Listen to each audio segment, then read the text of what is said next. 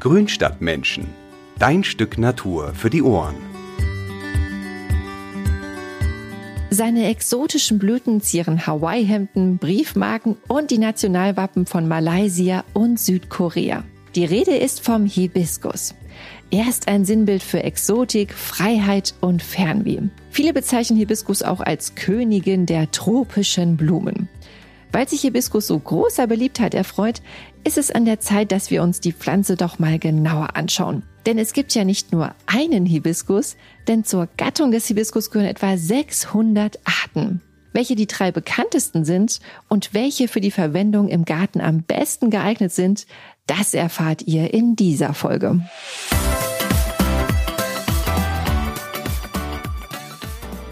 Hibiskuspflanzen, die gibt's schon eine ganze Weile bei uns in Europa.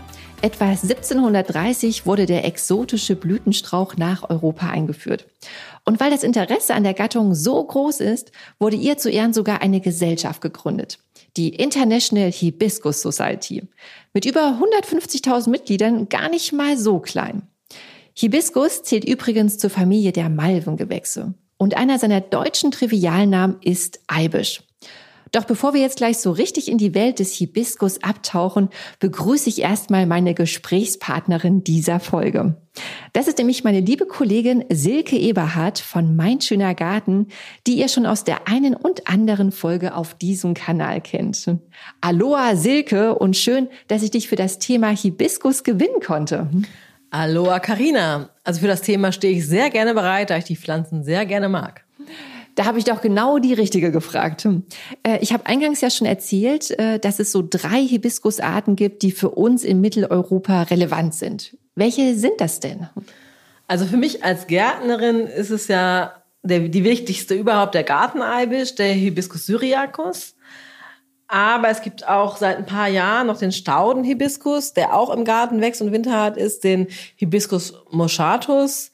Und dann gibt es nicht zuletzt noch den ähm, Zimmerhibiskus beziehungsweise den chinesischen Roseneibisch, den Hibiscus rosa sinensis, der nicht nur als Zimmerpflanze, sondern eben auch als Kübelpflanze angeboten wird. Silke, welchen dieser äh, Hibisken äh, oder, oder einen Hibiskus hast du denn zu Hause? In meinem Schrebergarten habe ich eine Hibiskushecke aus Garteneibisch, dem Hibiscus syriacus. Echt sogar eine Hecke, das habe ich ja auch noch nicht äh, oft gesehen. Hast du dir die selbst zugelegt? Nee, die Hecke, die war tatsächlich schon da. Die muss einer meiner Vorbesitzer gepflanzt haben. Und äh, sie besteht aus verschiedenen rosafarbenen Sorten, was an sich ganz schön ist. Wenn, also schön wäre, wenn ich sie nicht regelmäßig in Form schneiden müsste. Das gibt immer noch Blüten am Ende und sie ist auch blickdicht, aber ähm, wäre natürlich anders schöner. Aber ich fand das so nett, weil mein Vater in dem Garten meiner Eltern auch mal eine Hibiskushecke gepflanzt hat. Was dann aber eher zum Verdruss meiner Mutter geführt hat, weil der Hibiskus eben so langsam wächst und sie einen Sichtschutz wollte und der wurde nicht dicht und so. Und im Vergleich kann man dann auch sehr schön sehen, dass er ganz wärmeliebend ist, weil ich habe meine wüchsige Hecke in Karlsruhe, die durchaus blickdicht ist und die auch regelmäßig geschnitten muss, damit sie die Begrenzung, die begrenzende Höhe, des, die ich da bekomme, wo ja noch ein Auge zugedrückt wird von unserem Schrebergartenaufseher, damit sie nicht noch kleiner werden muss, äh, damit es geht. Und in Hagen, in Nordrhein-Westfalen, wo meine Eltern leben, da kam die halt gar nicht in Fahrt. Also sie mag, der Hibiskus mag es halt warm und besteht auch ganz gerne so vor sonnigen Südwänden. An deinen Beispielen haben wir jetzt nun gehört, wie man es ja nicht machen soll. Wie setzt man ihn denn jetzt nun richtig im Garten ein? Also richtig wäre ein Platz, wo er sich breit machen kann. Also er wird 1,50 Meter bis 2 Meter hoch und im Alter eben auch genauso breit. Und dann hat man so eine nette Blütenkugel, sag ich mal, die ähm, so richtig schön ist. Wenn man jetzt dafür keinen Platz hat, jetzt am Terrassenbeet oder im Vorgarten, gibt's auch die Option, äh, ein Hochstämmchen zu kaufen. Okay. Apropos Hochform, äh, wie sieht's denn generell so mit dem Schnitt der Sträucher aus? Also was gibt's da zu beachten oder an was muss man denken? Also wenn man jetzt die Krone von so einem Hochstämmchen schneiden muss, muss man gar nicht so viel nachdenken, weil die Pflanze blüht am einjährigen Holz, sprich immer der Trieb bringt seine Blütenkosten mit, der dann kommt. Also man hat keine Einbuße, wenn man schneidet. Der Strauch ist recht schnittverträglich, wie man an meiner Schnitthecke sieht. Und man kann sogar ins alte Holz schneiden, ist aber in der Regel überhaupt nicht nötig. Und bei älteren Sträuchern würde ich jetzt nur mal ein Totholz rausnehmen oder aber wenn es halt gefroren hat, Bei jungen Sträuchern muss man ein bisschen was wegmachen und ansonsten würde ich den Strauch einfach wachsen lassen, weil er wird ganz von alleine viel schöner. Klingt gut. Wann, wann blüht denn eigentlich der Garteneibisch? Den kann man jetzt entdecken, wenn man rausgeht, weil er zwischen Ende Juli und ähm, Ende September blüht. Ein bisschen je nach natürlich, wo man so wohnt. Und ähm, ja, das über Wochen. Über Wochen sieht es einfach gut aus. Und was man vielleicht nicht so denkt, wenn man weiß, er kommt aus Indien und China ursprünglich. Er ist total beliebt bei Insekten. Also ich habe jetzt auf Instagram ein Video gesehen mit einer fast weißen Hummel, die sah aus wie mit Mehl bestäubt, als sie aus der Hibiskusblüte wieder rauskam. Nein, großartig. Also das klingt ja, spricht ja auch für den Hibiskus, ne? Also Auf sich jeden sowas Fall. in den Garten zu holen. Und sag mal, in welchen Farben gibt's den denn? Ich glaube, bekannt geworden ist der Garteneibisch oder eben Hibiskus durch seine blau-violetten Blüten, weil es Blau eben nicht so oft gibt. Und er ist halt sehr prächtig, also sind halt große, prächtige Blüten. Es gibt ihn aber auch in Weiß, in verschiedenen Rosatönen oder auch in so einem Himbeer- oder Purpurton. Und manche von denen haben dann noch zusätzlich so einen netten Basalfleck, nennt man das, in der Mitte, ein kleines Muster. Manchmal hat es so eine ganz süße Blütenform, ist sehr hübsch. Die verschwindet dann, wenn man eine gefüllte oder auch halbgefüllte Sorte nimmt, die aber auch sehr schön sind. Alles so sehr romantisch. Silke, wie kann ich eigentlich den Hibiskus vermehren, wenn ich jetzt so eine besonders raffinierte oder ausgefallene Sorte im Garten habe? An einem guten Platz neigt Hibiskus so oder so dazu, sich selbst zu versamen. Und dann könnte man einfach so einen Sämling auch mal nehmen und gucken, wie man so einen Strauch selber ranzieht. Vielleicht am besten im Topf, um ihn auch im Winter ein bisschen frostgeschützt zu stellen und so. Aber bei Sämling weiß man halt nie genau, was am Ende rauskommt. Deshalb sollte man, wenn man so eine Wunschsorte hat, wie du sie gerade beschrieben hast, das über ein Steckholz vermehren, beziehungsweise über ganz viele Steckhölzer, muss man mehrere Stöckchen schneiden, Okay. weil die Ausfallquote recht hoch ist. Und eine genaue Anleitung findet man eben auf unserer Website von Mein Schöner Garten. Vielleicht könnt ihr den Link hinsetzen. Unbedingt. Also den Link, den packe ich nochmal unten in die Shownotes, dann könnt ihr euch das nochmal ganz genau durchlesen. Silke, wenn jetzt der Strauchhibiskus mal nicht blühen sollte, was kann denn hierfür die Ursache sein? Wenn der Hibiskus nicht blüht, kann es sein, dass er entweder zu kühl steht oder zu schattig oder aber auch zu nass, gefällt ihm auch nicht. Oder dass er eben nicht genug Nährstoffe hat. Also auch das sorgt für einen verminderten Blütenansatz. Was er nicht ist, ist die Trockenheit. Es gibt zwar Aussagen von Experten darüber, dass er bei lange anhaltender Trockenheit die Knospen abwirft. Ich persönlich, bei mir ist es nicht so, aber liegt vielleicht auch, vielleicht der Boden auch äh, entsprechend gut. Aber mit Trockenheit kommt er besser zurecht. Alles andere ist schwieriger und da müsste man eher gucken, was davon zutrifft. Und wann ist denn so die beste Pflanzzeit, um sich den Garteneibisch nach Hause zu holen? Wegen der Frostempfindlichkeit der Pflanze würde ich sagen, das Frühjahr ist ideal. Dann kann er bis zum Frost im nächsten Winter dann gut einwurzeln. Und damit er es auch tut und trotz des regelmäßigen Gießens nicht austrocknet, würde ich vielleicht sogar äh, im Wurzelbereich halt mulchen. Allerdings immer zusammen mit einer Gabe Stickstoff, denn beziehungsweise Hornspänen, die dann viel Stickstoff enthalten, weil der Rindenmulch dazu neigt, dem äh, Boden de- eben genau diesen zu entziehen und der zum Wachstum aber ja total nötig ist. Ja, und dann ähm, kann man das so vor sich hin wachsen lassen. Ich denke, das ist ganz gut. Sich gut an. Und äh, jetzt haben wir noch gar nicht so über den Pflanzenschutz gesprochen. Das ist ja auch mal etwas, was uns alle ne, so irgendwie umtreibt. Äh, und äh, wie ist denn der, wie robust ist der? Ne? Hat denn der, hat denn der Garten Hibiskus irgendwelche Feinde? Wie sind da deine Erfahrungen? Also nach meinen eigenen Erfahrungen ähm, hat er keine Feinde, beziehungsweise nur dann nicht, wenn man äh, Pflanzen in den Garten setzt, die die Blattläuse einfach noch viel lieber mögen. Also bei mir waren die noch nie dran, die gehen immer an meine Kugeldisteln. Ähm, und nicht an den Hibiskus. Aber Blattläuse sollen gelegentlich an Hibiskusknospen gehen, ist aber auch nicht weiter schlimm. Also, ist nur vorübergehend, Ist nur vorübergehend, geht weg. Was auch sein kann, ist, da der frostempfindlich ist, wird empfohlen, bei jüngeren Pflanzen den über den Winter so einzupacken, ein bisschen mit äh, Fichtenreisig und auch mit ein bisschen Stroh zu schützen. Da können dann tatsächlich Mäuse einnisten und die Rinde und die Wurzeln anknabbern. Also da sollte, wenn man das, wenn man einen jungen Strauch hat und man schützt ihn auch schön, dann sollte man ab und zu mal gucken, ob da nicht äh, Bewohner da sind, die einem das die Pflanze kaputt machen. Okay, was alles, was ihn doch alles so anzieht, ne? Ähm, interessant, die Mäuschen. So, jetzt haben wir Kandidat 1 abgefrühstückt. Äh, Jetzt äh, gibt's ja nicht nur den Strauchhibiskus, sondern auch noch den Staudenhibiskus, beziehungsweise den Riesenhibiskus. Um, um was handelt es sich denn hierbei? Der Stauden bzw. Riesenhibiskus ist, ist eine winterharze Kreuzung aus Amer nordamerikanischen Wildformen. Also die anderen waren ja aus Indien und China. Mhm, das genau. ist jetzt aus Nordamerika. Und der hat halt auch ähnlich geformte, aber viel spektakulärere Blüten, weil die haben einen Durchmesser von 15 bis 30 Zentimeter. Wow. Also wirklich nicht mehr zu übersehen. Und die blühen weiß, rosa oder purpur und auch manchmal zweifarbig. Und es gibt sogar rotblättrige Sorten, wie man das so von Dahlien oder so konnte, dass die dann so rote Blätter haben. Das sieht ganz, ganz toll aus. Wow. Und was gibt es denn hier so über die Kultur, also die Standortbedingungen im Garten zu wissen? Sprich, also wo fühlt er sich wohl? Der fühlt sich in einem leicht feuchten Boden wohl, allerdings nicht in einem ganz feuchten, obwohl er viel Wasser braucht. Also man muss ihn wahrscheinlich immer regelmäßig gießen, egal wenn man so, wenn man so einen normalen Gartenboden hat.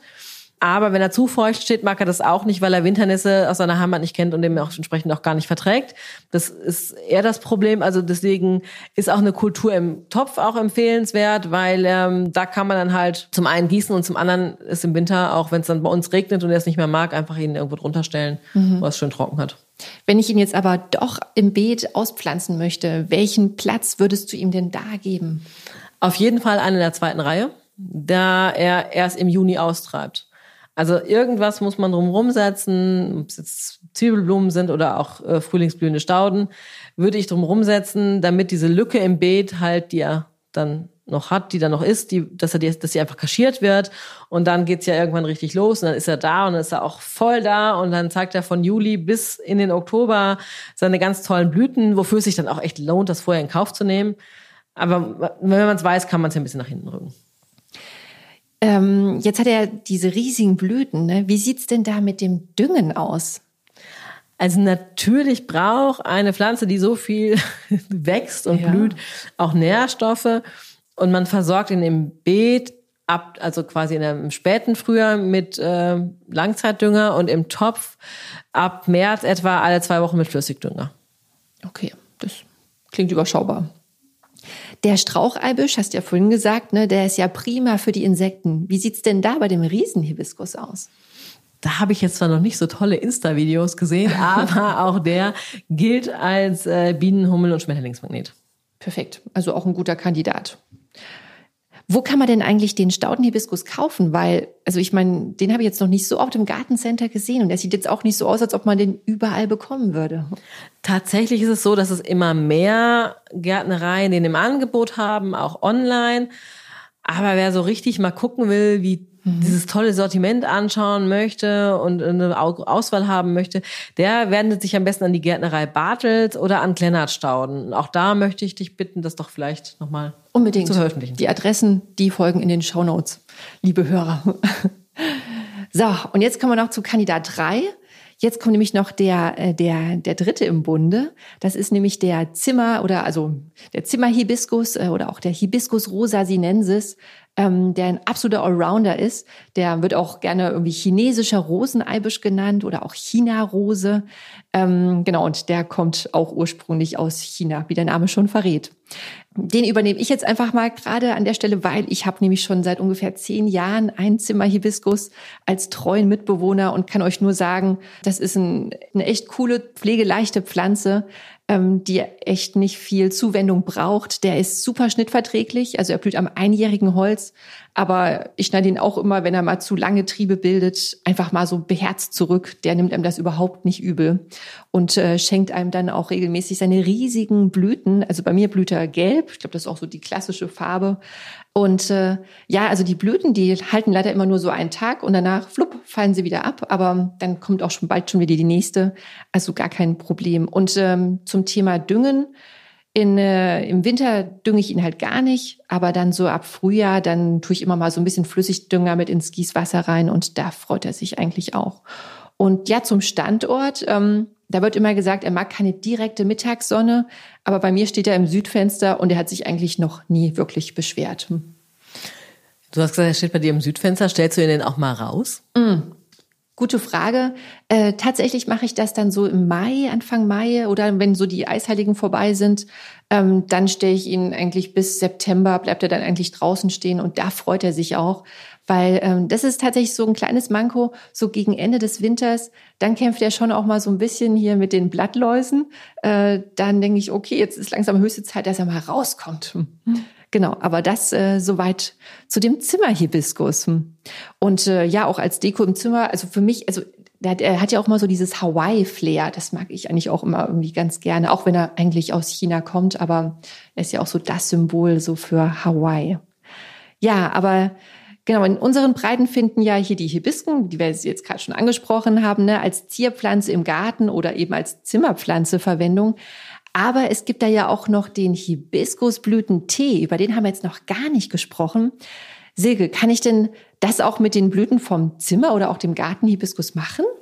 Nee, so einfach ist das dann nicht, weil der Hibiskusblütentee wird wiederum aus noch einem anderen Hibiskus gemacht, der aus Afrika stammt, nämlich dem Hibiscus Sa ich weiß gar nicht, ob ich es richtig aussprechen kann, Sabdarifa. Und davon werden die Blüten gewonnen und dann wird er in heißen Ländern wie Ägypten oder dem Sudan oder Mexiko getrunken und dort eben auch heiß oder eben auch kalt. Okay, also ich finde jetzt auch zu einem zu einem fruchtig frischen äh, Hibiskusblütentee würde ich jetzt auch nicht nein sagen. Können wir mal gucken, vielleicht finden wir noch was in der Teeküche bei uns hier. Könnte was mit in der Mischung dabei sein, ne? Also ich glaube, wir haben jetzt schon mal das Wichtigste so in der Kürze der Zeit zusammengefasst und da einen Rundumschlag äh, gebracht hier zu den ganzen Hibisken. Ähm, und ich, Sicke, ich bedanke mich ganz herzlich bei dir, dass du dir wieder die Zeit genommen hast und äh, mich auf diesem kleinen Exkurs begleitet hast jedes Mal wieder gerne und es macht ja auch immer Spaß, sich mal in so ein Thema rein zu vertiefen und sich mit einzelnen Pflanzen, gerade wenn man sie so gerne mag, mal wieder ja, näher zu beschäftigen. Es macht jedes Mal Spaß. Ich hoffe, dass es unseren Hörern auch gefallen hat. Wenn euch jetzt noch was zum Thema Hibiskus eingefallen ist oder ihr uns eure blühenden Exemplare im Garten oder auf dem Balkon zeigen möchtet, dann schickt uns eure Fotos und Fragen über Instagram oder per E-Mail. Die Adressen findet ihr wie immer in den Show Notes. Und wenn ihr auf dem Laufenden bleiben wollt, dann könnt ihr diesen Podcast auch bei eurem Lieblingsstreaming-Dienst abonnieren. Jetzt wünsche ich euch noch eine gute Zeit im Garten. Bis bald, eure Karina.